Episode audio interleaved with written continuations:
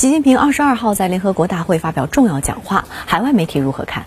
主持人好，习近平在联合国大会上的讲话呢，讲出了世界心声，各国期待同舟共济、守望相助。路透社的报道称呢，习近平的讲话充满世界和睦相处的语气，呼吁在抗疫方面加强合作，并强调中国无意与任何国家打冷战、热战。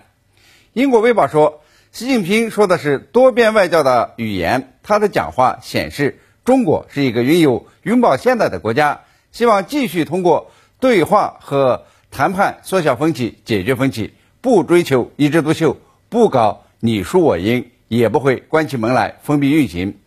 他说，单边主义无路可走，含蓄地批评美国的做法与历史潮流格格不入。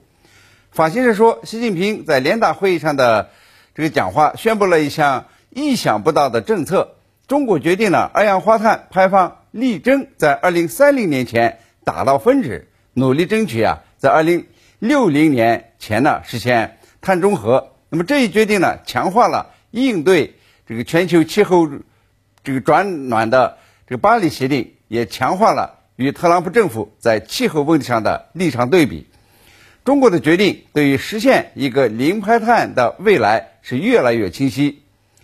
纽约时报》说，中国领导人显然预料到了特朗普演讲的主题。习近平对某些指控做出了坚决的回应。他说：“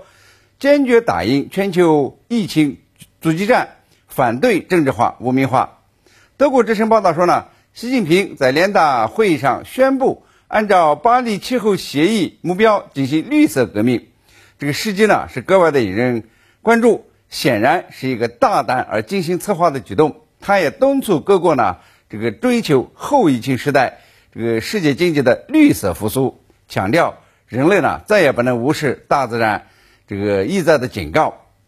BBC 说呢，习近平在这个讲话中呼吁这个摒弃意识形态争论，跨越文明冲突陷阱，强调单边主义没有出路，任何国家呢都不能在世界上我行我素，搞霸权、霸凌、霸道。BBC 的另外一篇报道认为啊，特朗普领导的美国对各种多边协议加以藐视，从巴黎气候协定到伊朗核协议。那么与此同时呢，中国却明显的将自己摆在了联合国新后盾的位置上，支持多边主义，支持全球化。